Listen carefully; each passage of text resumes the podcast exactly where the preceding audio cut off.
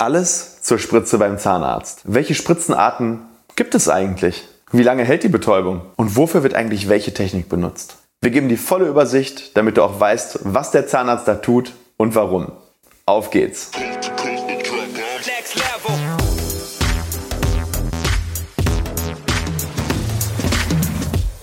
Hallo liebe Community, mein Name ist Dr. Stefan Helker und ich heiße euch herzlich willkommen bei der Audioversion unseres erfolgreichen YouTube-Formates Implatalk. Sollten dir die visuellen Einblendungen an der einen oder anderen Stelle fehlen, komm gerne nochmal auf unseren YouTube-Kanal und schau dir das passende Video an. Und jetzt viel Spaß mit dem Podcast.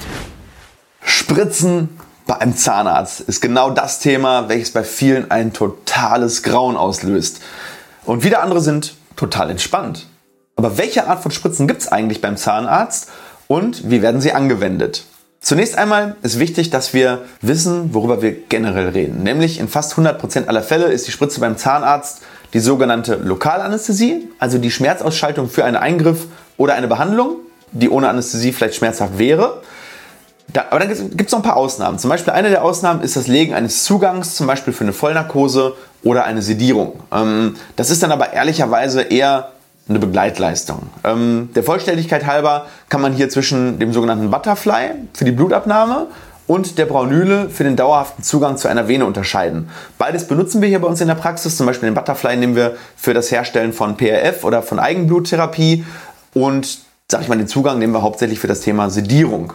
Und hier können dann Medikamente direkt in die Blutbahn verabreicht werden, sowohl das Sedierungsmedikament an sich, als auch Schmerzmittel, als auch im Bedarfsfall zum Beispiel das Gegenmittel für die Sedierung, falls der Patient nicht wach werden möchte und wir möchten es schneller beschleunigen oder wir möchten zum Beispiel irgendwie ein Notfallmedikament geben. Ähm, Gibt es in verschiedenen Durchmessern und wir nehmen hier meist eher eine kleinere, weil wir lassen den Zugang ja meistens nur für eine Stunde oder zwei Stunden liegen. Und ähm, weil wir natürlich auch nur geringe Mengen an Flüssigkeit reingeben müssen. Ne? Normalerweise im Krankenhaus wird meistens ein größerer Zugang gelegt, weil da müssen dann ein Liter NaCl reinlaufen oder irgendwelche anderen Medikamente oder manchmal sogar auch ähm, intravenöse ähm, Ernährung. Also dementsprechend, die nehmen natürlich deutlich dickere. Bei uns ist es ein ganz kleines Ding. Meistens nehmen wir die, die wir auch für Kinder nehmen, also die blauen oder halt die rosanen 0,9 respektive 1,1 Millimeter äh, Durchmesser. So, jetzt kommen wir aber zu dem eigentlichen Hauptthema. Das war jetzt so ein bisschen ein kleiner Exkurs in, die, äh, in das Thema Zugang. Jetzt kommen wir eigentlich zu den Spritzen für die Lokalanästhesie. Und im Groben haben wir eigentlich zwei Möglichkeiten. Entweder zieht der Zahnarzt das Lokalanästhetikum selber auf oder man nimmt fertige Zylinderampullen, ähm, die sozusagen dann ähm, ja schon diesen, diesen, diesen ja, 1,7 bis 1,8 Milliliter pro Ampulle schon fertig ähm, portioniert sozusagen in der Ampulle haben. Und letzteres wird mittlerweile eigentlich häufiger gemacht. Ähm, in jeder Ampulle befinden sich, wie gesagt, diese 1,7 Milliliter Lokalanästhetikum. Wenn der Zahnarzt das Ästhetikum selber aufzieht, nimmt er meistens eine 2 bis 5 Milliliter Spritze, ähm, zieht es auf und dann ist es sozusagen, dann ähm, liegt das dann frisch auf der ja, auf dem Pult, wo er das dann, wo er das dann entnehmen kann. Das ist aber eigentlich eher so ja, die alte Schule, ne, das gängigste ist das äh, mittlerweile das sogenannte Artikain. Gibt es dann eben zum selber aufziehen oder eben in den Ampullen oder in den Kapulen. Und Artikain ist eins der wirksamsten und verträglichsten Anästhetika, die es so gibt. Äh, Gerade die Zahnärzte, die waren schon immer relativ innovativ, was die Lokalanästhetika anbelangt, weil wir eben sehr oft das Thema Schmerzausschaltung brauchen. Von daher ähm, ja, sind wir da meistens sogar besser aufgestellt als die meisten in der ja, allgemeinen Chirurgie. Hier wird dann häufig noch Lidocain genommen oder, ähm, oder andere. Ähm, dann gibt es ein Zusatzmittel bei Lokalanästhetikum, nämlich das ist häufig das sogenannte Adrenalin und das sorgt dafür, dass sich die Gefäße zusammenziehen und wenn sich Gefäße zusammenziehen, dann habe ich eine längere Wirkdauer und auch eine höhere Anästhesietiefe. Und das Ganze gibt es dann ähm, in verschiedenen Konzentrationen. Es gibt auch Alternativen natürlich ohne Adrenalin, wie zum Beispiel das mit Pivacain, aber in, in den meisten Fällen benutzen wir schon ähm, mit, mit äh, Adrenalin versetztes Antibiotikum, äh, nicht Antibiotikum, äh, Anästhetikum. Äh, und das ist meistens im, in einer Konzentration zwischen 1 zu 200.000 und 1 zu 50.000. Und äh, ja, häufig äh, ist es so, dass wir dann ähm, das 1 zu 100.000 nehmen bei uns in der Chirurgie. Das ist so der Standard und 1 zu 200.000 benutzen meistens so die normalen Zahnärzte, wenn Füllungen gemacht werden oder wenn vielleicht mal ein Zahn raus muss. So, und jetzt kommen wir aber eigentlich zum Kern dieser Episode, nämlich welche Arten von Spritzen oder Lokalanästhesien gibt es eigentlich vom Prinzip her? Und Ich würde einfach mal die vier häufigsten heute in diesem Video vorstellen, ähm, die auch sehr oft in der Zahnarztpraxis vorkommen. Und das erste und auch das häufigste ist die sogenannte ganz klassische lokale Betäubung an der Stelle, wo gearbeitet werden soll. Und die erfolgt halt innerhalb des Mundes an der Außenseite des betroffenen Zahnes oder des Gebietes, vor allem im Oberkiefer, zum Beispiel für Füllungen oder Wurzelkanalbehandlungen. Ähm, und wenn man weiß, dass man etwas mehr machen muss, dann kann man das Ganze natürlich auch noch von der Innenseite, also vom Gaumen her oder im Unterkiefer von der Zunge her machen. Ähm, das erhöht dann nochmal die Anästhesietiefe von beiden Seiten. Ähm, zum Beispiel bei Zahnextraktionen oder chirurgischen Eingriffen. Und in der Regel nimmt der Zahnarzt dafür dann ja, sagen wir mal so 0,5 bis 2 Ampullen, was dann etwa 1 bis 4 Milliliter Lokalanästhetikum entspricht. Und die Dauer der Anästhesie beträgt dann, ja, so das Schnellste, was man so sieht, ist manchmal so eine Stunde, also dass nach einer Stunde schon das Gefühl wieder da ist. Und es kann dann bis zu einigen Stunden, ich sag mal so in der Regel eine bis zweieinhalb Stunden wirken.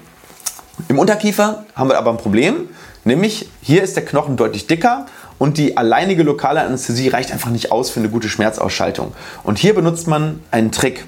Denn, und jetzt kommt die zweite Technik, man betäubt nicht lokal, sondern man setzt am Anfang des Nerven, also an der Austrittsstelle, ähm, ich blende dir das hier mal so ein von der Anatomie her, dass du das so sehen kannst und das ist auch dann immer nur im Unterkiefer so.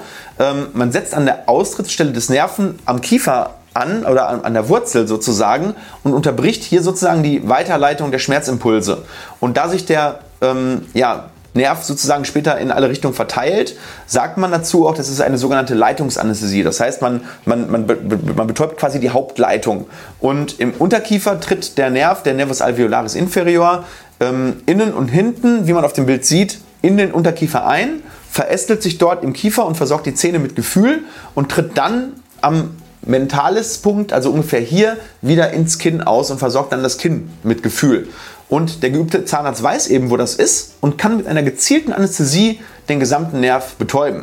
Und diese Anästhesie ist ganz besonders wirksam und man fühlt dann auch, dass das halbe Kinn von außen taub ist, dass äh, so diese ganze Seite hier mehr oder weniger taub ist. Also diese Anästhesie wird in der Regel viel, viel intensiver wahrgenommen als zum Beispiel eine lokale Anästhesie, zum Beispiel an einem einzelnen Zahn im Oberkiefer.